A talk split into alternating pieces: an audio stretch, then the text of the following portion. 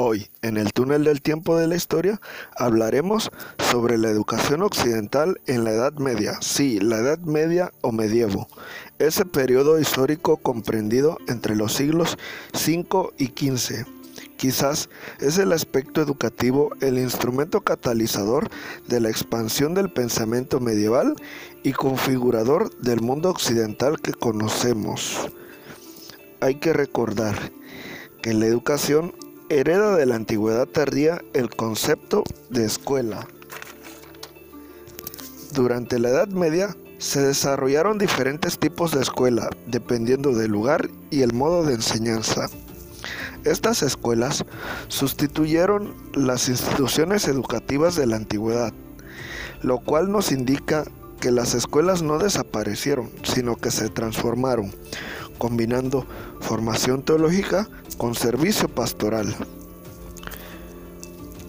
Una vez que estas escuelas se transformaron, las escuelas nacidas en la Edad Media fomentaron el estudio de la cultura grecolatina como herramienta para la formación cristiana.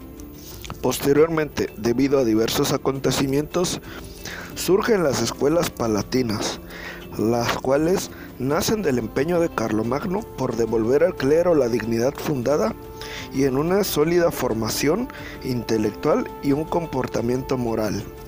Su labor fue confiada en el 781 a Alcuino de York. El surgimiento de la escuela palatina implicó la revalorización del estudio de los clásicos para entender la Biblia.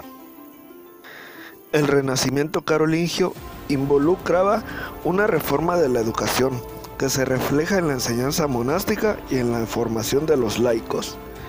Así, la formación laica se hace en la Academia Palatina, el cual es un espacio de reunión y de discusión de cuestiones religiosas y profanas que representaban la institución de la Escuela del Palacio, ámbito de formación de los nuevos administrativos, y burócratas de la las escuelas palatinas, como las monásticas y las eclesiásticas, fueron realizando regulaciones en las que no se olvidará la moral. Estas fueron un elemento más característico de la educación medieval. La escuela monástica encuentra su divisa en el principio benedictino que procura a los monjes un conocimiento propicio dependiendo de sus capacidades. Obviamente, la división entre monjes instruidos y no instruidos dependía en gran modo del bagaje intelectual y de origen con el que se ingresaba al monasterio.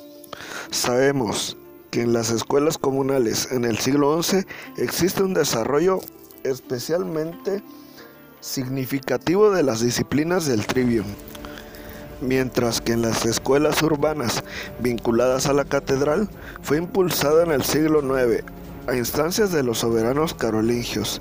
Esto por la necesidad de formar un clero capaz de cumplir su papel de liderazgo religioso y político, que pudiera uniformizar la cultura e impulsar la administración. La escuela eclesiástica recupera la enseñanza de los noblatos, se abre a la burguesía como el nuevo protagonista de la sociedad de la Baja Edad Media y decide tomar el protagonismo educativo de la nueva clase social emergente. Al llegar a su esplendor y protagonismo, el tercer concilio ecuménico de Letran impulsa la autoridad episcopal al conceder al cabildo la licentiam docendi y la supervisión de los maestros, emergiendo de ello la tensión entre la libertad de enseñanza y la necesidad de control y organización por parte de las autoridades, en este caso eclesiásticas. Otros que se dedicaron a la enseñanza oficial fueron las escuelas copistas o los escriptorios, pues jugaron un importante papel en la transmisión cultural tanto de la cultura libresca como la capacidad de mantener el pulso de la lectura común. Si recordamos los aportes de la educación en la Edad Media, hay que recordar que ahí surgieron las primeras universidades y la universidad hereda la tradición escolar y queda jurídicamente definida bajo el nombre de Universitas o Studium Generale. Estas escuelas se dedicaban a formar los lectores que cada convento debía poseer para garantizar la formación de la comunidad y el cuidado pastoral. Estas escuelas constituyeron una red de educación en la cual se pueden observar diversos niveles jerarquizados de enseñanza. Dentro de ellos están los estudia, que son centros preparatorios en los que los hermanos estudian las artes liberales. Los estudia solemnia, que servían para contemplar la formación teológica de los futuros lectores, y los estudios generalia, los centros universitarios más importantes, donde estudian becados los hermanos más dotados. Otros centros que surgieron fueron los dedicados al aprendizaje de las diferentes lenguas, como el Estudia Linguarum, el Estudia Arábica o el Estudia Hebraica, normalmente vitales para la disputa interreligiosa y junto a ellos las escuelas de traductores, de enorme importancia en la difusión cultural y el cambio educativo. Desde la perspectiva de la finalidad de la educación y su esencialidad, podemos ver una transformación en el sujeto de la educación, el cual pasa por un cambio en el peso social del educando, ya que en la educación antigua estaba solamente destinada y especializada para las clases aristócratas, y el modelo así resultaba más homogéneo en las etapas formativas. En cambio, en la Edad Media fue transformando el criterio socioeconómico de la finalidad educativa por el pastoral. De modo que hubo una formación de base para el pueblo y una formación más especializada que fue formando a los que serían los agentes de la educación, los protagonistas de la enseñanza de las escuelas. Así se estableció una diferencia entre los letrados y los iletrados, cuyo hecho diferencial es el origen familiar y cuyo fin es la función clerical. Pero este criterio cambió con la entrada de las órdenes medicantes, especialmente los franciscanos, ya que a partir de ahí la elección de los hermanos dedicados al estudio no recae en los principios del origen de la aristocracia, sino en la disponibilidad personal.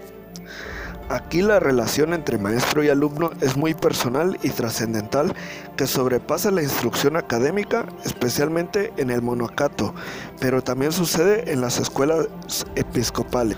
Otra característica de la educación en la época medieval es el carácter místico religioso de la acción educativa y de investigación. Respecto al cuadro normal de estudios, en la Edad Media, desde el principio es heredado de las artes liberales. Las artes liberales se conciben en la Edad Media como herramienta propedéutica al estudio de los textos, especialmente la Biblia. Estas artes liberales contaban con dos etapas o partes, el trivium o tres caminos que eran la enseñanza de la gramática, retórica y la dialéctica, y el quadrivium o cuatro caminos que son la geometría, la aritmética, la astronomía y la música. Así, Alcuino de York marcó la estructura organizativa del currículum en tres grados, que eran enseñanza básica o elemental, el estudio de las artes liberales y por último el estudio en profundidad de la Sagrada Escritura.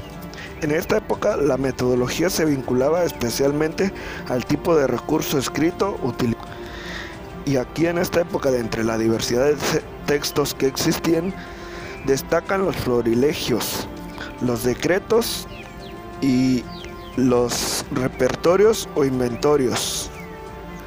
Alcuino de York estableció en su estructura del sistema de enseñanza un conjunto de manuales.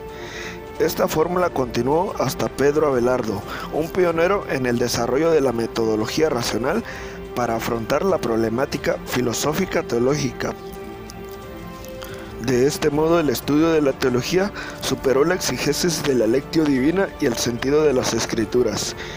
Una vez que eclosionó la universidad, todo el dinamismo pedagógico y la enseñanza Utilizaron varias técnicas fundamentales, destacando dos, la lectio y la disputatio. La lectio tenía tres fases y tres técnicas, que eran la explicación literal por medio de la divisio, la explicación conceptual del contenido por medio del expositio y el examen de la significación doctrinal en el contexto. y había dos modelos de lectio. Podría tratarse de la lectura previa de un libro clásico con un comentario y una paráfrasis o la resolución de problemas planteados por el maestro tras la lectura. Y la disputatio consistía en un debate público entre interlocutores organizado y que podía provocar interrupciones de clase. Las disputaciones contaban con dos partes el primer acto lo inauguraba el maestro, quien formulaba las cuestiones sobre un texto, y los actores, uno formulaba objeciones y otro contraargumentaba. Y el segundo acto reclama el protagonismo del maestro, quien avanzaba una solución argumentada y sistemática. Esta técnica dio lugar a toda una serie de textos y constituye un estadio avanzado de la metodología medieval. Para realizar una correcta lectura del texto bíblico, una herramienta fundamental especialmente de las escuelas monásticas fue la lectio. La lectio divina se le incorporaron dos técnicas hermenéuticas, las glosas y los cuatro sentidos. Las glosas son una serie de comentarios que pronto se convertirían en cuestiones teológicas, mientras que los cuatro sentidos tuvieron diferentes variaciones. Y aún así, estas son el sentido literal, el sentido alegórico, el sentido moralis o tropológico y el sentido anagógico. En esta época la enseñanza del latín era fundamental como lengua universal, pero no era un lenguaje utilizado en la vida cotidiana, y como su estudio era imprescindible, se utilizaron recursos como los glosarios, vocabularios y diccionarios, los cuales eran útiles lexicográficos para la enseñanza de la gramática y la retórica. Es por ello que la educación en la Edad Media marcó una pauta importante en la historia pues fue cuando sufrieron los grandes cambios, desde pasar a ser simplemente para las clases aristócratas hasta llegar a ser para el clero. Esto es todo por hoy y nos vemos más para otro capítulo del túnel del tiempo de la historia. Hasta luego.